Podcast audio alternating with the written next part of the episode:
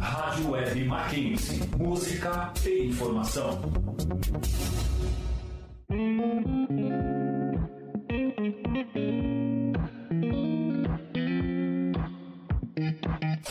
Entre nós.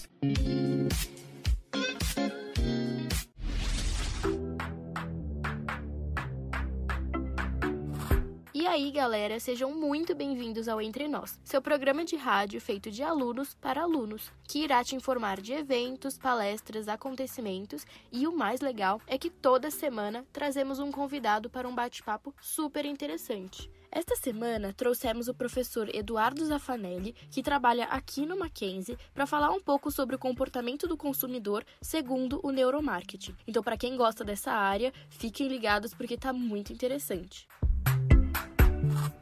Eu sei que vocês estão ansiosos pelo bate-papo, mas antes disso, vamos falar um pouquinho sobre o que está rolando no mundo universitário.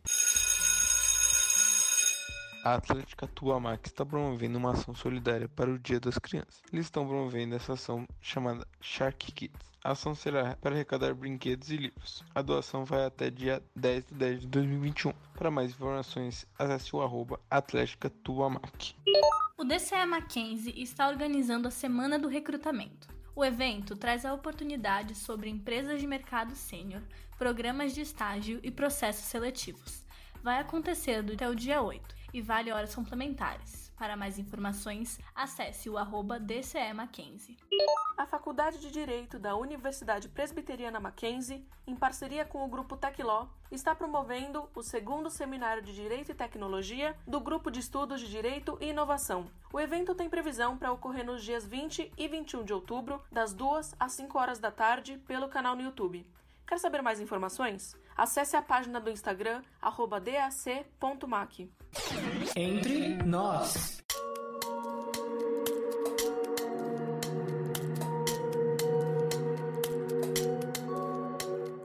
Oi, gente, aqui é a Isadora. Estou aqui junto de Marina Camaroto para conversar com o professor Eduardo Zaffanelli, aqui do Mackenzie. Ele é publicitário, especialista em psicologia do consumo e análise de perfil comportamental do consumidor e pesquisador da neurociência da comunicação. E hoje vamos conversar um pouquinho com ele sobre o comportamento do consumidor segundo o neuromarketing. Obrigada. É, primeiro, você pode contar um pouquinho para a gente da sua história e o que te fez seguir esse ramo?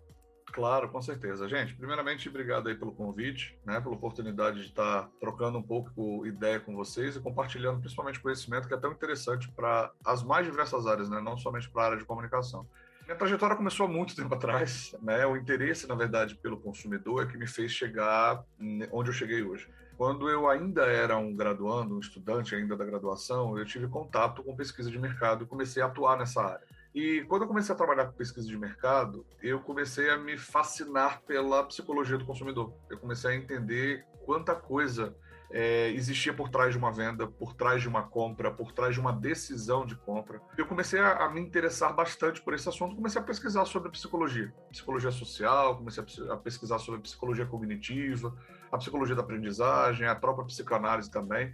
E nessa busca, eu comecei a perceber que, apesar da gente conhecer o consumidor, apesar da gente entender as reações que ele tinha, a gente não compreendia a origem daquilo. Não existia uma forma da gente entender o, o porquê daquele processo, não somente emocional, tinha algo diferente ali.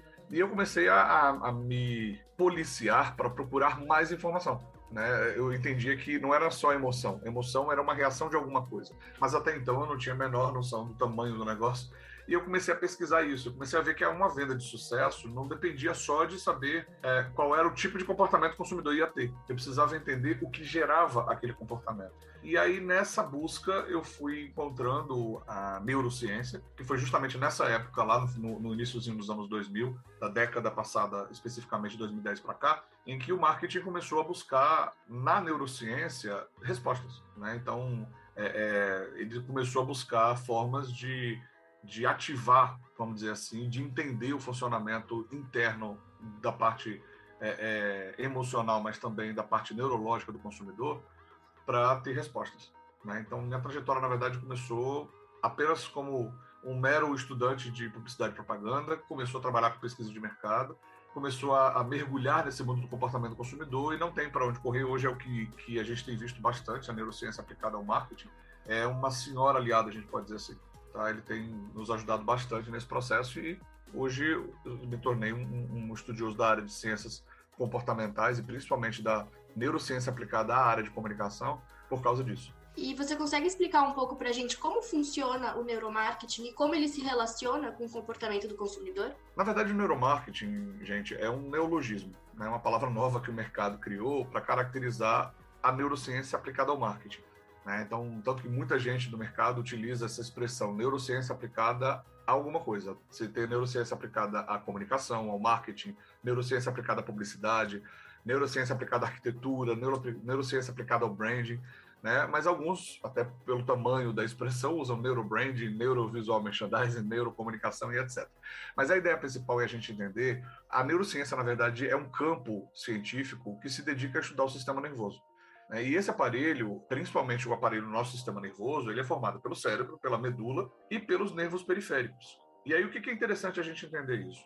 Os nervos periféricos, eles são captados, vamos dizer assim, eles, eles vibram, né? Eles, eles des, liberam descargas elétricas por causa dos nossos sentidos. Então, o nosso olfato, o nosso paladar, o nosso tato, é, é a nossa audição, eles fazem com que mensagens sejam enviadas constantemente para o nosso cérebro, para o nosso sistema nervoso. E essa mensagem, quando é enviada, ela libera descargas, que a gente chama de descargas eletroquímicas. Ou seja, não somente choquinhos, vamos dizer assim, o nosso cérebro dá, mas ele também libera neurotransmissores. Para que essa mensagem chegue de um é, é, neurônio para outro, lembra da, das sinapses, né? Vamos lembrar das aulas de biologia as sinapses entre os neurônios e eles se juntam e eles vão se comunicando, a forma de conexão entre eles, a forma de condução disso é mais fácil quando existem os neurotransmissores. Então, quando o, o, cérebro ele tem contato com algum estímulo externo, né, o corpo, vamos dizer assim, tem algum contato com o estímulo externo, imediatamente você tem uma cadeia de reações internas. E essa cadeia de reações é o que fez as pessoas perceberem que lá na frente o consumidor, os indivíduos especificamente, mas o consumidor, já que a gente está falando disso, liberava emoções. Então, o consumidor ouviu uma música e de repente ele chorou. O que, que aconteceu com ele? Por que, que ele chorou quando ele ouviu a música? Porque a música chegou aos seus ouvidos e automaticamente liberou uma descarga eletroquímica que liberou algum tipo de neurotransmissor, que liberou um tipo de emoção que apareceu na reação do choro. Então eles começaram a perceber que a neurociência era o segredo. Tipo, cara, a gente precisa começar a entender um pouco mais de neurociência, porque ela pode ser o segredo para a gente apertar os botões certos, que alguns até chamam de gatilhos mentais, né? Mas a gente pode apertar é, é, os botões para fazer com que o consumidor se manifeste no ponto de venda, ou, ou entenda o, o processo de compra, ou goste do meu produto, ou não goste do meu concorrente. Essa é a ideia. Então a gente entende que o, o funcionamento disso para o marketing é fundamental hoje. Porque, como eu disse, não basta somente a gente entender o comportamento do consumidor e a manifestação dele. Só para vocês entenderem especificamente, no início do processo, lá nos anos 60, quando quem estudava, na verdade, né, o, o comportamento do consumidor eram os economistas. A economia é que estudava isso. Então, quando eles estudavam o consumidor, eles analisavam o ato da compra, tanto que se chamava de comportamento de consumo ou comportamento do comprador. Só que a, a, economia analisava de forma racional a nossa compra. E eles começaram a perceber que só isso não resolvia o problema, não tinha respostas. O consumidor entrou pela porta direita e não pela esquerda. Por quê? Não sabia. Ele só via os padrões. A, a economia só conseguia identificar o ato de comprar. E aí eles pediram ajuda da psicologia. Isso chega lá para os anos 80, mais ou menos, início dos anos 90. A psicologia começa a ajudar a, a, a, economia a entender o comportamento desse comprador. E aí o comportamento do consumidor começa a aparecer. E a gente estuda a psicologia mais ou menos uns 20 e poucos anos aí, até a necessidade de ver que tem mais além disso. Algumas pessoas até falam assim: é, é, a psicologia se esgotou. Não, ela nunca vai se esgotar, porque o ser humano é, é um ser incrível né? Mas eles não achavam resposta somente na psicologia e foram na neuro, neurociência, que é um campo de pesquisa, inclusive da psicologia, né? Da, da medicina, inclusive, que para identificar comportamentos, reações, ações do indivíduo internamente, coisas que a olho nu a gente não consegue ver. Então, através de aparelhos, através de, de mecanismos, a gente consegue identificar certas reações do consumidor. Então, quando o marketing identificou que isso podia existir, que isso era uma opção, ele se jogou de cabeça para pesquisar o assunto e hoje a gente tem vários autores muito bons, inclusive na área, vários estudos é, é, na área de psicologia ligada à publicidade, principalmente, né? E a gente percebe como ela se torna uma aliada dentro desse contexto. Falando mais um pouquinho sobre isso, qual é a relevância para os profissionais das áreas do marketing entenderem o funcionamento do cérebro humano? Gente, eu acho que a relevância hoje é extrema, né? Porque quando, quando eu entendo com quem eu estou lidando, a minha comunicação se torna muito mais assertiva. Ela é muito mais, eu consigo me conectar muito mais fácil com o outro lado. Né? Inclusive hoje é, existe uma área de, de pesquisa chamada comunicação comportamental que estuda justamente isso, como o nosso comportamento fala, como o nosso comportamento se comunica, o que exatamente meu comportamento está dizendo. E os estudiosos da área de neurociência estão pesquisando profundamente essa área de, de neurociência aplicada para justamente entender o comportamento dos indivíduos. Ou seja, se eu sei por que, que você está triste ou por que, que você está é, ansioso com determinada coisa, eu sei como diminuir sua ansiedade, eu sei como acalmar você. Por exemplo, se eu estou num ambiente, é, a gente vai falar provavelmente depois sobre isso, mas se eu estou num ambiente, por exemplo, em que eu preciso de mais tempo, né? A gente, principalmente que já foi meu aluno, a gente conversa bastante sobre isso, sobre a, a dramaturgia dos ambientes em que são prestados os serviços. Então, tudo é um espetáculo, tudo tem um motivo de estar ali, quando é estrategicamente planejado. Então, por exemplo, restaurantes à la carte que querem que você passe mais tempo lá dentro para comer uma entrada, prato, uma sobremesa, um cafezinho, geralmente eles utilizam tons bem claros nas lojas, nos estabelecimentos. Então as toalhas são claras, o som é uma música mais tranquila, o ar condicionado na maioria das vezes está mais frio para poder acalmar a sua circulação. Então qual é o objetivo disso? Fazer com que o indivíduo passe mais tempo ali e automaticamente ele consuma mais. É como nos shoppings. Não sei se vocês já repararam, o piso dos shoppings raramente são lisos. Por quê? Porque um piso liso você se sente seguro e anda mais rápido. Então, geralmente, os pisos de shopping eles têm desenhos, eles têm formas geométricas, eles têm texturas, eles têm formas para que inconscientemente você, mudando de uma forma para outra, você acabe andando mais devagar. Isso tudo é estratégico, isso tudo é reação corporal. E quando o marketing começou a perceber que isso era importante no processo de consumo, a gente começou a perceber a importância e a relevância da área. Né?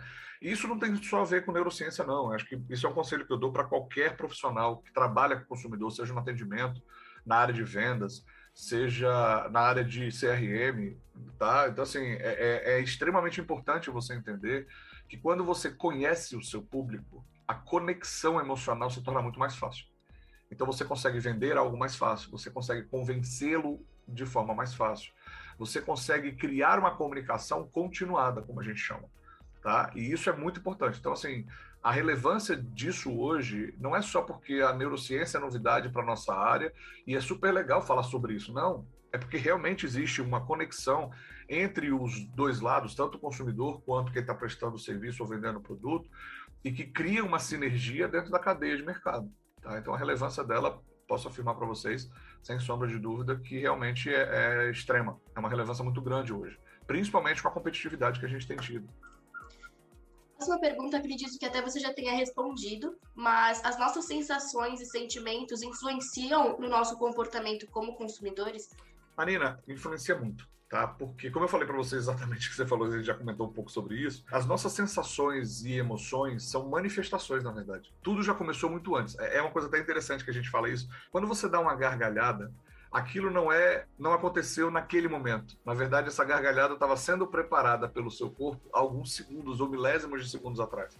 Né? Você primeiro ouviu alguma coisa que te estimulou a, a ter uma reação e alguma descarga foi liberada e automaticamente você criou um, uma, uma, manifestação. Então, a primeira coisa que a gente precisa entender é que as sensações e sentimentos dos consumidores, na verdade, são externalizações de algo que está acontecendo lá dentro. Né? Então, assim, eles, é, é, eles identificam, na verdade, a gente às vezes fala, dá risada, sente medo, né? a gente está com medo, contrai o corpo, contrai as mãos, é, a gente está feliz, a gente dá gargalhada e geralmente olha para cima. Né? Então, essas reações que nós temos, elas têm uma influência muito grande sobre a nossa vida como um todo, e principalmente sobre o nosso consumo. Porque uma coisa que a gente aprende bastante quando a gente estuda o comportamento consumidor é a respeito das emoções. E que emoções positivas levam o consumidor a se tornar mais solícito. Quando você está alegre, quando você está feliz, quando você está animado, quando você está com sentimentos bons, você presta mais atenção às coisas que estão ao seu redor. Quando você se encontra triste, deprimido, angustiado, preocupado com alguma coisa, você já percebeu que vocês se fecham para as coisas ao redor? Parece que o mundo parou de girar, parou de rodar e você está vivendo dentro de uma bolha naquele momento. Isso, na verdade, é uma estratégia de sobrevivência do nosso cérebro, para que você não sofra mais e não gaste mais energia, já que a, a, química interna gasta muita energia. O cérebro, não sei se você sabe disso, mas o nosso cérebro gasta 25% da nossa energia diariamente, só por estar ligado. Quanto mais você pensa, mais você estuda, mais você reflete, mais você elabora algo, mais energia você gasta. Então, quando o nosso cérebro percebe a liberação, né, que a gente chama de cortisol, que é um neurotransmissor, quando nós estamos deprimidos, ansiosos, etc., ele é um neurotransmissor pesado, como a gente chama, a gente chama ele de denso. É como se fosse uma cola e ele é difícil de limpar depois. Então, quando você utiliza a liberação desse cortisol, naturalmente o cérebro já sabe, ah, vou ter trabalho para limpar isso depois. Tá? Então, quando ele percebe uma sensação ruim, ele já fecha para não juntar mais sensações ruins. Ele fecha você, você esquece do mundo ao redor. Por isso que muitas vezes as pessoas estão deprimidas, as pessoas estão tristes, parece que se desligaram do mundo. Isso é, isso é cerebral, tá? Isso é, é, é estratégico do nosso cérebro para economizar energia. Então, as nossas sensações e sentimentos vão afetar diretamente o nosso consumo. Se eu estou deprimido, e aí eu vou falar depois sobre isso quando a gente fala da, da, das ações, porque assim, vamos lá, já que eu estou falando do cortisol para vocês entenderem. O cortisol é um neurotransmissor que é liberado quando nós estamos cansados, quando nós estamos tensos, né? quando nós estamos ansiosos. Ele ameniza um pouco o, essa, esse, essa aflição que a gente está sentindo. E como ele é um, um neurotransmissor denso, como eu acabei de falar para você, ele precisa ser limpo de forma mais rápida. Então, qual é o neurotransmissor que pode limpar isso mais rápido? A serotonina, por exemplo, e a dopamina. Principalmente a dopamina. Então, a dopamina, quando ela entra no nosso sangue, ela vai limpando também um pouco do. do vou usar exemplos bem simples para todo mundo entender, tá? É como se ela fosse limpando a quantidade de cortisol e deixando o nosso corpo mais animado, mais acelerado, etc. É por isso que muitas vezes as pessoas deprimidas, quando vão ao shopping, compram muito, porque o comprar libera dopamina. Então, o seu corpo pede para você liberar dopamina para que ele ajude a tirar essa quantidade de cortisol. A mesma coisa acontece quando a gente come. Você está deprimido, já aconteceu com você? Estou ansioso, estou deprimido, estou com vontade de comer uma torta de chocolate. Por que especificamente a torta de chocolate e não uma torta de frango? Porque o chocolate tem mais açúcar e o açúcar ajuda a liberar serotonina, que é o nosso neurotransmissor do humor né, que faz a gente se sentir melhor, que traz o bem-estar para a gente. Então, eu sinto vontade de comer quando eu estou deprimido.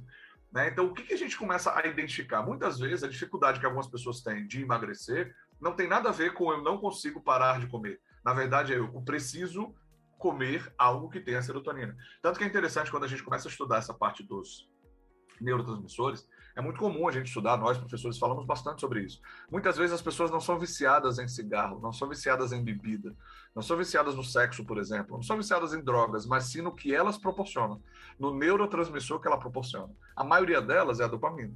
Existem pessoas, por exemplo, que gostam tanto de academia, é um outro. A gente libera dopamina quando a gente trabalha, é, é quando a gente faz exercício físico.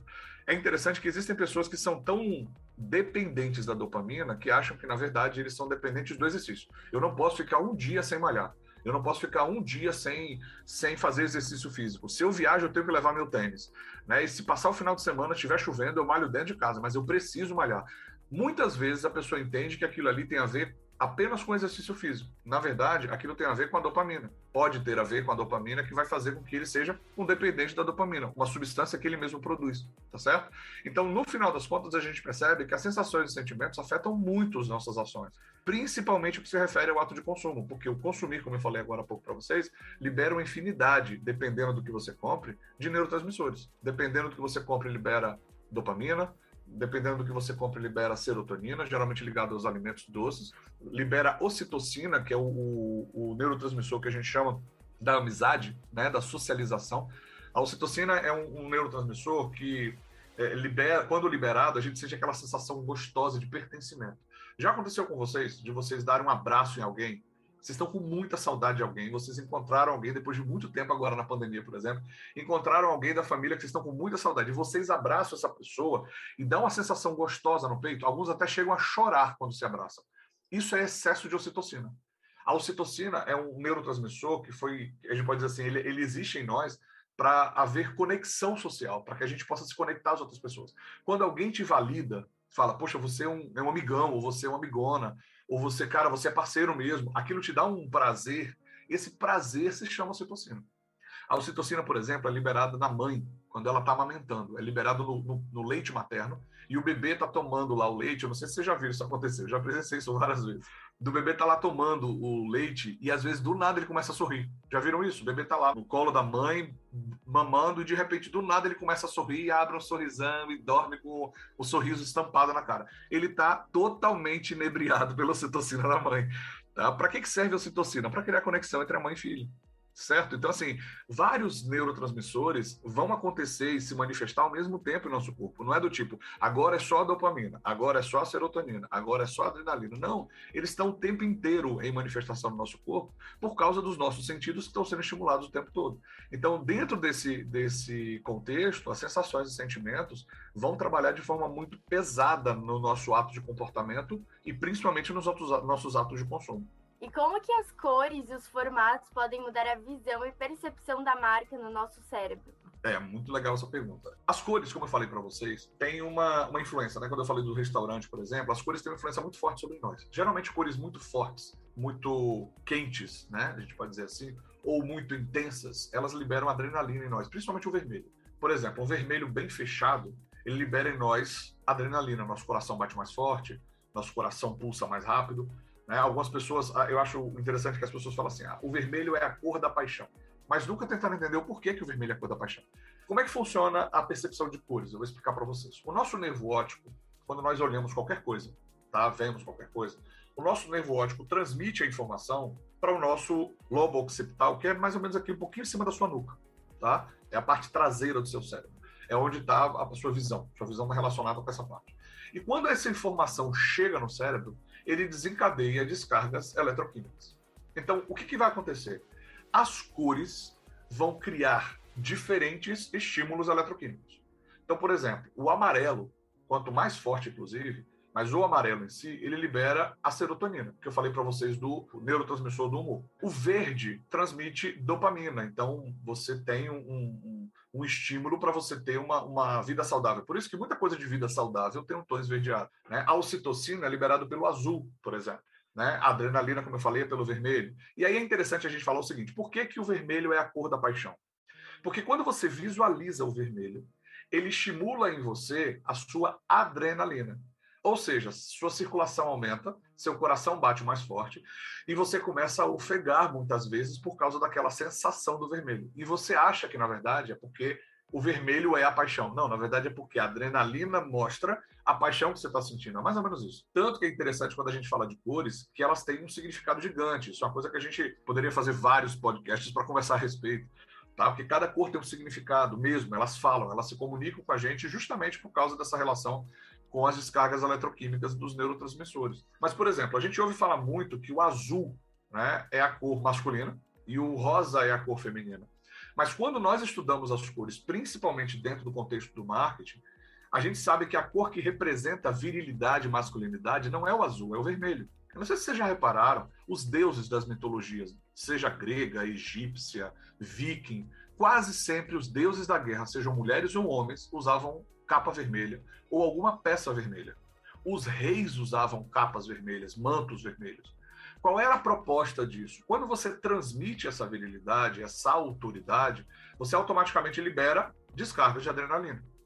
Por exemplo, você está numa arena em que você tem lá um toureiro com uma capa vermelha e um touro olhando é, ele atiçando a capa. Na verdade, aquela capa podia ser azul, podia ser verde, podia ser amarela. Na verdade, ele vai atrás do toureiro porque ele já foi atiçado antes de sair de lá.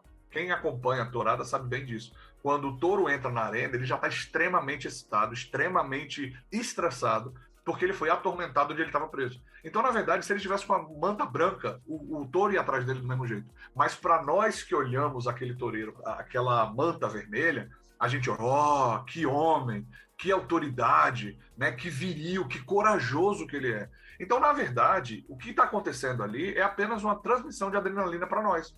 E essa sensação do coração batendo mais forte faz com que a gente sinta alguma coisa com aquela cor e ache que, na verdade, é sobre o produto ou sobre a marca que está aparecendo para mim. Mas, na verdade, é apenas a cor que está falando comigo.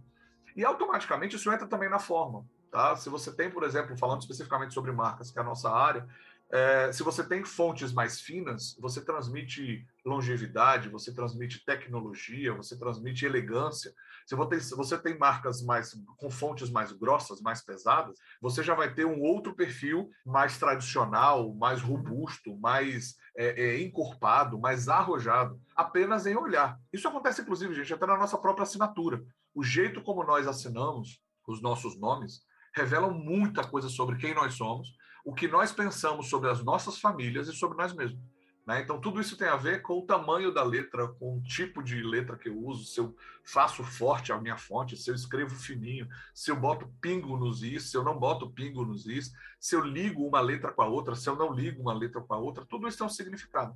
Então, o, o, o processo é o mesmo das cores. Tá? Aquilo me é transmitido algo, porque aquela imagem, aquela informação libera em mim algum neurotransmissor, alguma descarga de neurotransmissor e isso faz com que o marketing se torne uma área que hoje tem trabalhado bastante essa neurociência, porque seja com a marca, seja com uma campanha, seja com o filtro de uma fotografia, tudo isso pode definir o sucesso de uma marca ou mesmo o fracasso dela, de uma campanha. Então a gente percebe que isso tem uma influência muito forte sobre o, o, comportamento dos indivíduos. Isso é muito interessante, porque a próxima pergunta, inclusive, é até bem parecida, porque eu ia perguntar como que as empresas fazem para mudar a visão do público e alterar a sensação de percepção da marca e do produto. E acredito que até a resposta seja essa questão um pouco das cores, das formas, né, e da, da fonte, igual você falou. É isso mesmo, Mariana. É, é, uma coisa interessante que é o seguinte: hoje, acho que o conselho que eu daria para as empresas, é, é porque já está acontecendo isso, as empresas que ainda não fazem,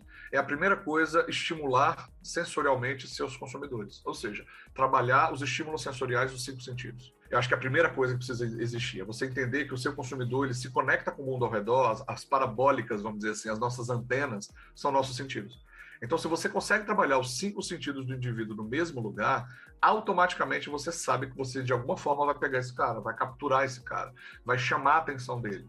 Tá? Então, o que, que a gente primeiramente percebe? As empresas primeiro precisam entender o que são os estímulos sensoriais e entender que eles são aliados dos consumidores. Existe uma coisa que eu gosto bastante de falar isso quando eu dou aula sobre o assunto, que é o seguinte: muita gente vê o neuromarketing como uma forma de passar perna no consumidor. Tanto que existe realmente muita gente no mercado que tem uma aversão a esse termo neuromarketing, porque realmente muita gente tem usado o neuromarketing para ganhar vantagem sobre o consumidor, para tirar vantagem sobre o consumidor, para vender mais, né? E esquecendo que o consumidor, quando ele tem essas reações, tudo isso que a gente está conversando aqui desde o início do nosso papo são reações inconscientes. Você nem sabe o que está acontecendo. Agora que eu estou ensinando o caminho das pedras para alguns de vocês, vocês vão começar a perceber algumas reações, mas ainda tem outras zilhões que vocês nunca vão reparar. Só vão reparar depois que se manifesta. Então, muita gente tem usado o marketing de forma errada, o neuromarketing, melhor dizendo, de forma errada, para realmente alcançar uma venda e o consumidor, teoricamente, por ser inconsciente isso, ele acaba caindo na armadilha. Então, tanto que alguns profissionais de marketing nem gostam de usar o termo neuromarketing, usam neurociência aplicada ao marketing, né? Porque o termo neuromarketing se tornou, por causa de algumas empresas, muito pejorativo. Mas a, a, a estrutura, vamos falar de uma estrutura geral, as empresas hoje, quando elas trabalham com os estímulos sensoriais, elas estão trabalhando com neuromarketing. Elas estão trabalhando com percepção humana. Elas estão trabalhando com estímulos e motivações. Então, quando uma empresa trabalha os cinco sentidos, seja através de uma visão, da visão de um produto, da cor, da forma de uma marca, seja através do cheiro de um ambiente, seja através da luz, da iluminação de um lugar, seja através até mesmo do próprio produto, da degustação do próprio produto, ele está trabalhando com estímulos sensoriais. Logo, ele está trabalhando com neuromarketing. Então, as empresas, quando elas entendem que os estímulos sensoriais são aliadas para melhor entender o consumidor, é uma forma mais ética, vamos dizer assim, do que usar os estímulos sensoriais para pegar o consumidor, para colocar ele na minha armadilha, para fazer com que eu venda muito. Então, isso hoje a gente tem trabalhado bastante na área de neurociência aplicada, e tentado conscientizar principalmente as empresas disso. Porque as pessoas ficam meio fascinadas quando descobrem é, informações sobre neurociência. Assim, ah, agora eu sei onde apertar o botão e fazer meu consumidor ir como um robozinho, né? E no, no instinto fazer o que eu quero. Legal, mas tome muito cuidado com o que você está fazendo, porque você agora está tendo informação muito profunda sobre a intimidade de um indivíduo que nem ele mesmo sabe daquilo. Né? Então, é, é, uma coisa que a gente trabalha com os dois lados. Ao mesmo tempo que é, trabalhar com neuromarketing é uma forma da, das empresas estimularem sensorialmente seus consumidores e mudar muitas vezes a imagem de uma marca, a percepção sobre um produto ou sobre uma campanha, ao mesmo tempo a gente deve estar refletindo se eu estou usando isso de forma ética, para não tornar meu consumidor meu refém, porque eu estou pensando somente no meu lucro, porque eu estou pensando somente na minha vantagem competitiva, tá certo? Então é essa essa linha principal. E, e, o objetivo disso tudo, que eu acho que eu, eu, eu, posso fechar essa pergunta especificamente, Marina, falando que o, o conselho principal que eu daria para as empresas agora seria principalmente criação de experiências memoráveis. Né? Eu acho que quando o consumidor vive uma experiência com a sua marca, quando o consumidor tem contato e você estimula de alguma forma os sentidos dele, ele cria uma conexão emocional com você. Ele cria um vínculo emocional com você. E é o que a gente chama de experiências memoráveis. Essa experiência fica na memória, essa experiência fica guardada na cabeça dele ele nunca mais vai esquecer. Então, eu acho que, que resumindo essa, essa sua pergunta, as empresas poderiam sim trabalhar com esses estímulos sensoriais de forma ética, mas focando principalmente nas experiências. Que tipo de experiência você quer causar no seu consumidor? Que tipo de sensação, que tipo de sentimento você quer que ele tenha em contato com a sua marca, quando ele visualizar a sua, a sua logotipia, quando ele visualizar a sua marca, quando ele entrar no seu estabelecimento comercial, quando ele vê sua campanha na internet, quando ele tiver contato com o jingle da sua música, da sua, da sua campanha, que tipo de sensação você quer causar, que tipo de experiência você quer causar. Tanto que hoje muitos falam que a gente está vivendo a era do marketing experiencial. Né? A gente está vivendo a era da experiência, alguns chamam de brand experience, outros de UX, de user experience. Não, não importa a, a, a, nomenclatura e se você está falando de mundo online, está falando de mundo offline, etc. Mas hoje a gente está vivendo, especificamente em marketing, a era da experiência e a neurociência tem ajudado muito a potencializar essas experiências. Essa é a ideia. Como que o neuromarketing pode auxiliar o profissional do marketing, assim, utilizando de maneira correta, como você falou? Uma, uma forma interessante da gente trabalhar isso, principalmente a gente entender esse processo todo, tá? O consumidor, na verdade, ele reage a estímulos. O consumidor, na verdade, busca satisfação de desejos e necessidades, ou seja, vazios, lacunas que ele tem. E eu acho que o, a principal forma da gente é, trabalhar com o neuromarketing para ajudar o consumidor a, alcançar né, esse produto, essa marca e deixar isso na mente do consumidor, é principalmente trabalhar a memória desse consumidor, ou através de repetição. Então, por isso que você, por exemplo, estava estudando para uma prova, você fica lendo, lendo, lendo, lendo e relendo, para você decorar, né, como alguns falam, você decora aquela informação, você aprendeu a tabuada quando era mais novo, repetindo, repetindo, repetindo, repetindo e você cria isso por repetição, você memoriza. Às vezes é uma musiquinha da sua infância que você cantava quando era pequeno, ou até mesmo um jingle, como eu acabei de falar agora, um jingle de uma campanha publicitária que você lembra com 20 anos de idade, com 25 anos de idade, você ainda lembra da música como se fosse ontem. Por quê? Porque você provavelmente cantou muito aquela música. Então a nossa memória, ela vai trabalhar com a repetição. Só que quando a gente fala isso em marketing, é meio complicado você ficar batendo, batendo, batendo, batendo na, na mente do consumidor até ele memorizar. Então a estratégia que está sendo usada hoje, principalmente por causa da, da neurociência aplicada, é a segunda forma da gente memorizar, que é através de um forte impacto emocional. É por isso que você se lembra, se eu, fechar, se eu pedir agora para vocês assim, fechem os olhos e lembrem do momento mais feliz da vida de vocês, o primeiro momento que vier à cabeça. Vocês vão perceber que vocês vão lembrar de coisas lá do fundo do baú. Mas por que, que vocês lembraram disso? Porque essas, esses momentos causaram experiências boas em vocês, experiências memoráveis em vocês. Então, foram impactos emocionais que fizeram aquele momento ser guardado. E às vezes a gente fala assim: eu, eu lembro como se fosse hoje. É sinal de que aquela experiência foi memorável para você, tá? Então, quando as empresas entendem que os estímulos sensoriais são formas de nos conectarmos aos nossos consumidores, chamar a atenção deles, e baseado nisso, a gente criar experiências memoráveis, eu acho que o profissional de marketing tem a faca e o queijo na mão. Porque quando ele cria experiências memoráveis e ele passa esse processo de, de memória, né, de impacto, forte impacto emocional, o consumidor se liga emocionalmente com você porque você vai liberar algum tipo de neurotransmissor nele que vai causar algum tipo de emoção.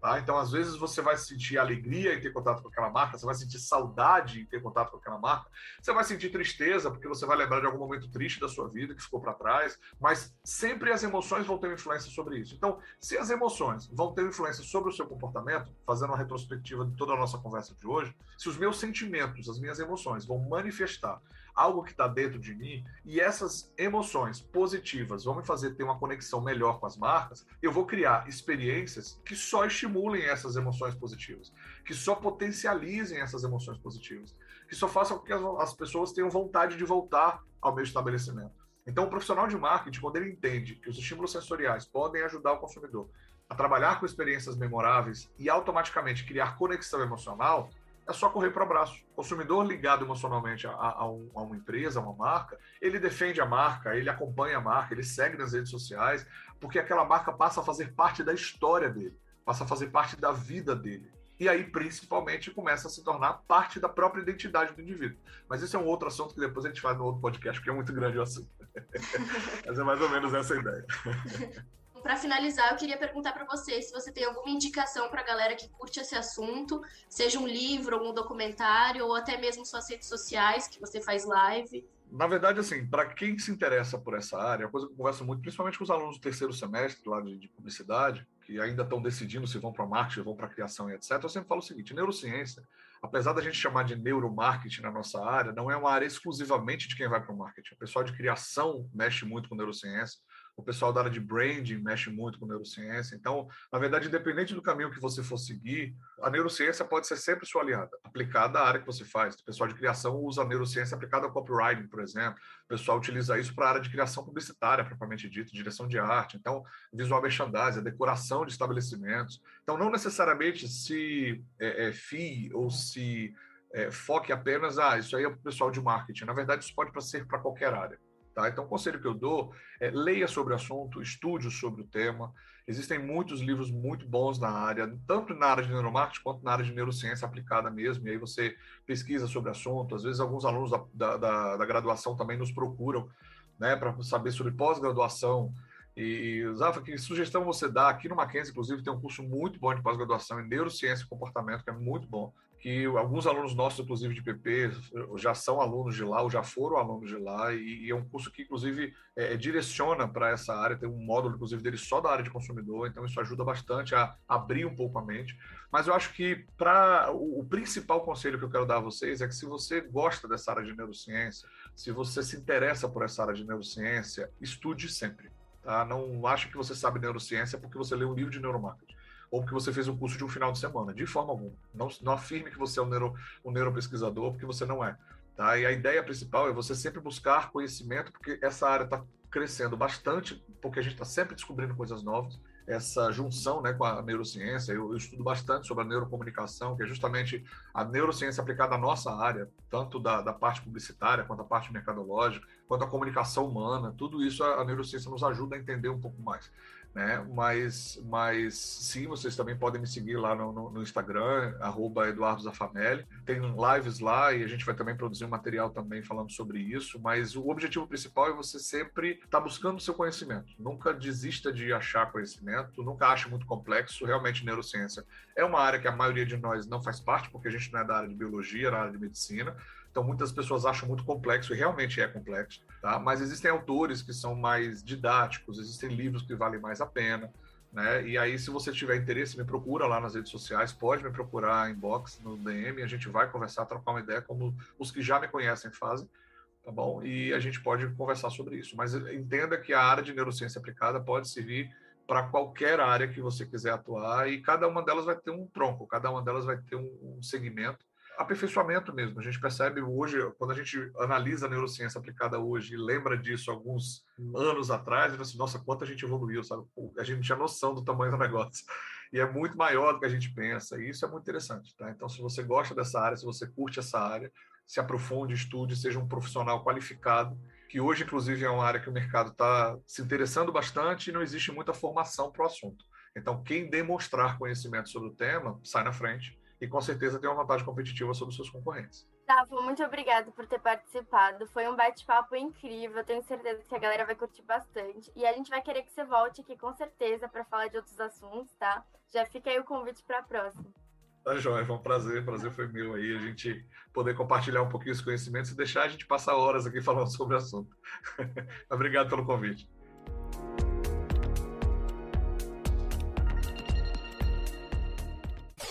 Entre nós.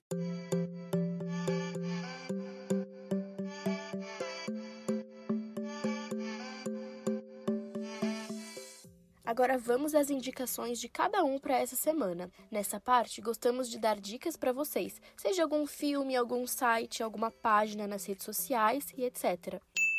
Gente, a minha indicação de hoje é a sitcom Superstore, que tá na Netflix. Tudo passa dentro de um supermercado enorme nos Estados Unidos. É super gostosa de assistir e arranca boas risadas. Os episódios curtos deixam bem dinâmico de assistir nas horas vagas. Eu espero que gostem! Oi, amigos! Aqui é a Alice e a minha indicação dessa semana é a nova música My Universe do Coldplay com BTS. Os fãs estavam aguardando ansiosamente por esse collab que está sensacional. A espera realmente valeu a pena. Fala, gente. Minha indicação dessa semana vai para o filme Venom em Tempo de Carnificina, que lança agora dia 7 do 10. O filme é a continuação do primeiro filme do Venom, que lançou em 2018. E o anti-herói volta a aparecer nos cinemas agora em 2021. A minha indicação dessa semana é uma série que tá muito em alta esses últimos tempos. Você entra em qualquer lugar, a primeira coisa que aparece é essa série. A minha indicação é o Round 6. E eu confesso que eu não dava muita bola para essa série, achava meio nada a ver. Mas, gente, a série realmente é boa. Ela tem um enredo tipo, que te prende na tela. Ela tem uma mensagem muito legal, muito boa. Da onde o ser humano tá indo, o que, que o ser humano tá virando, quais são os verdadeiros valores do ser humano. É mais ou menos isso que a série trata. E, juro, assistam. É realmente boa, é muito boa. Oi, oi, gente! Aqui é a Isadora e essa semana eu vou indicar a Coffee Selfie, uma cafeteira incrível e super charmosa localizada no bairro da Liberdade, aqui em São Paulo. Lá você pode fazer pedido com qualquer foto que quiser impressa em cima da sua bebida. E é uma experiência super legal, além de ter vários lugares fofos para tirarem foto e ser super aconchegante. Recomendo vocês irem lá conhecer.